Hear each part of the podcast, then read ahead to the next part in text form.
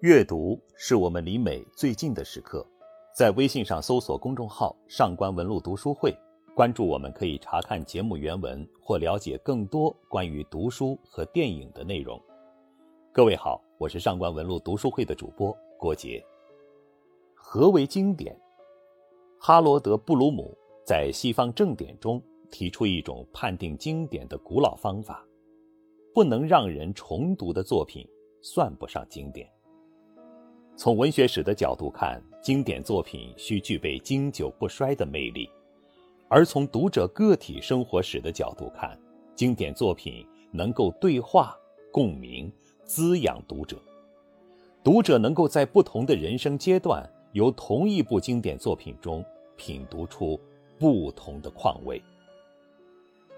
遇见一本好书不难，但与一本好书相伴成长的机会。难能可贵。珍妮特·温特森的小说《橘子不是唯一的水果》就是这样一部作品。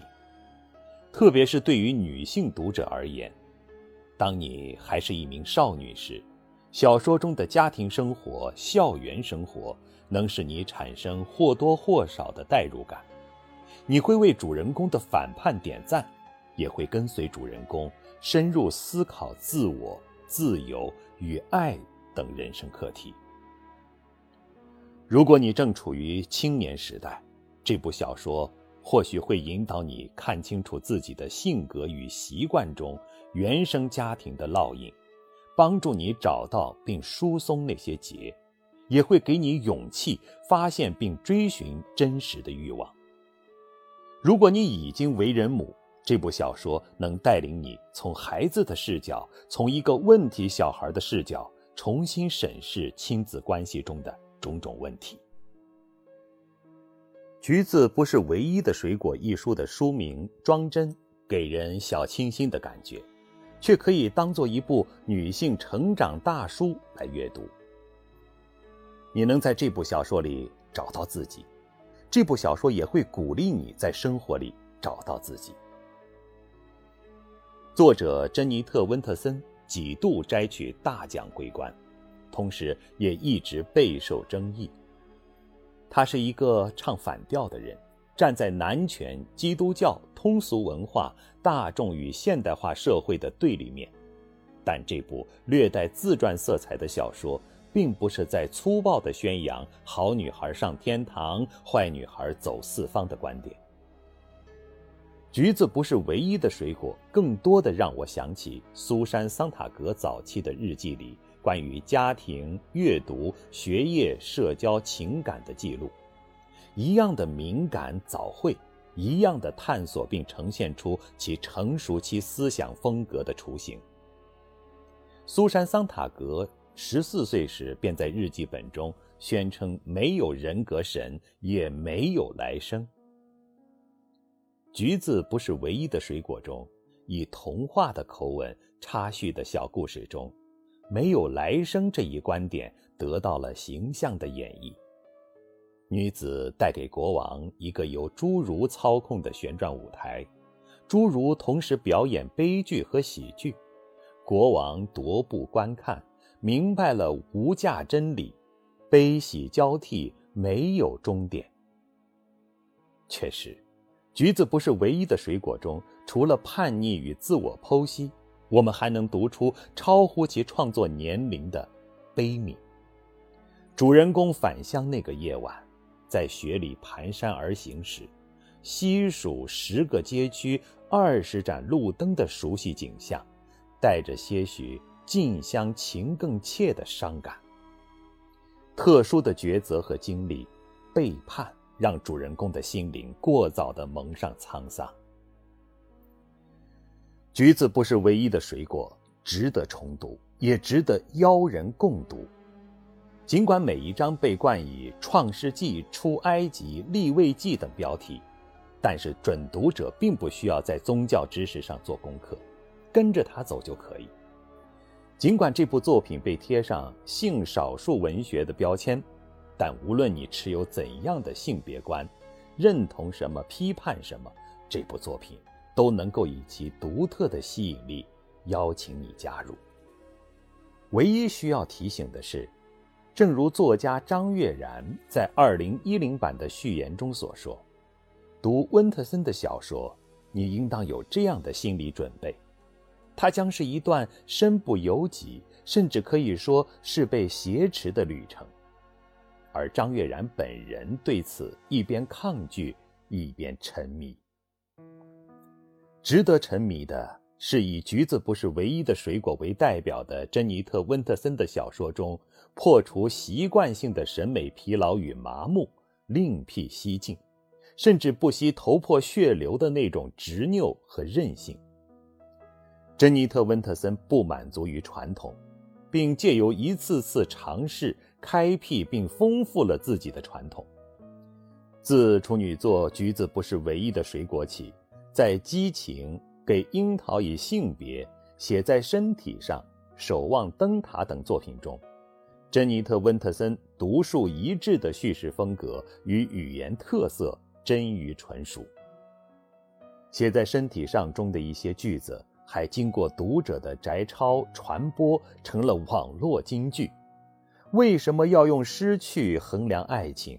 我心里的洞是你的形状，任何人都不能填补。小说《橘子不是唯一的水果》的主线是主人公的叙述、思考与成长，同时穿插着一系列光怪陆离的童话片段。这些片段与主人公的生活是互为隐喻、互相印证的。就如同一个少女白天的经历与夜晚的梦，这种轻盈的复调使得这部小说独具韵味儿。正如前文提及，处在不同人生阶段的读者能够从小说《橘子不是唯一的水果》中读到不同的东西，就仿佛一瓶香水的前调、中调和后调。而在这瓶由小镇风物、宗教幻想、少女情愫与家庭悲剧调制的香水中，柑橘调也不是唯一的香调。小说标题中表示否定的“不是”与表示限定的“唯一”，为其搭建了哲学意味十足的框架，而置入这个框架中的却是橘子这一再日常不过的事物。这一反差为标题增添了几分趣味。如果你也有一个专断的母亲，那么在你的童年生活中，免不了跟随母亲一起区分好水果与坏水果。一种水果沦为坏水果的原因，可能是它有造成身体不适的危险，可能是它在民间养生学中臭名昭著，也可能仅仅因为它难以处理或价格偏贵。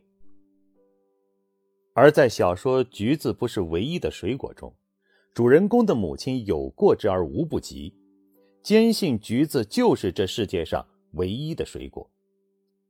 主人公卧病在床时，母亲递来一个橘子；主人公感到困惑，想和母亲谈心时，母亲递来一个橘子；主人公因不正常的激情被当众审判后，母亲又递来一个橘子。主人公与母亲十几年的亲子关系中，橘子是抚慰，是命令，是搪塞与回避。橘子取代了母女之间本该有的沟通与亲密。甚至有些时刻，橘子好像白雪公主继母的苹果一样可怖。凝聚于橘子这一物象之上的主人公的情感，也是复杂的。以至于他脑海中幻想出的魔鬼也是橘色的。主人公面对审判时，像普通人拉家常那样提议大家吃个橘子吧，而母亲和牧师都断定他精神失常了。主人公感叹：“橘子真漂亮，却帮不上什么忙。”主人公遭遇经济困难时，走投无路，却也不肯到水果摊打工。西班牙棋局。巴基斯坦加法柑橘、塞维尔熟橘，他想，我会先去卖牛肚。橘子最后一次在小说中登场，是主人公的母亲说的一句颇有哲理的话。说到底，他说，橘子不是唯一的水果。主人公先于母亲知晓这一点，橘子。不是唯一的水果。这一句是不仅富于哲思，更带有启发性、破坏性。一个生在小镇的少女，在母亲方方面面严格的规训下，突然想明白了橘子不是唯一的水果，无疑是一种顿悟。这个石破天惊的念头会将之引向更多顿悟。教室不是唯一的职业，异性恋不是唯一的取向，婚姻不是唯一的关系模式。这些顿悟是危险的。因为这些并不被社会所容。说到底，一个少女，一位女性，具备了哪怕仅是初步的批判性，这本身就不被当时的社会所容。她被边缘化了，更确切的说，她把自己边缘化了，连他打工的地方都是殡仪馆、精神病院等大众避之不及的地方。初读橘子不是唯一的水果时，感觉一些直抒胸臆的段落稍显幼稚，比如“我渴望有人至死都爆裂的爱我，明白爱和死一样强大，并且永远的扶持我。我渴望有人毁灭我，也被我毁灭。”这些话就好像一个神经质的少女的独白。但当我的人生境遇几度变迁后，再捧起这本书。竟然发觉那些诸如爱、死、毁灭之类的字眼，都是有所指、有含义，并且有力量的。而且两度重读还让我发现，我对于小说中母亲这一形象，从敌对走向了宽恕和理解。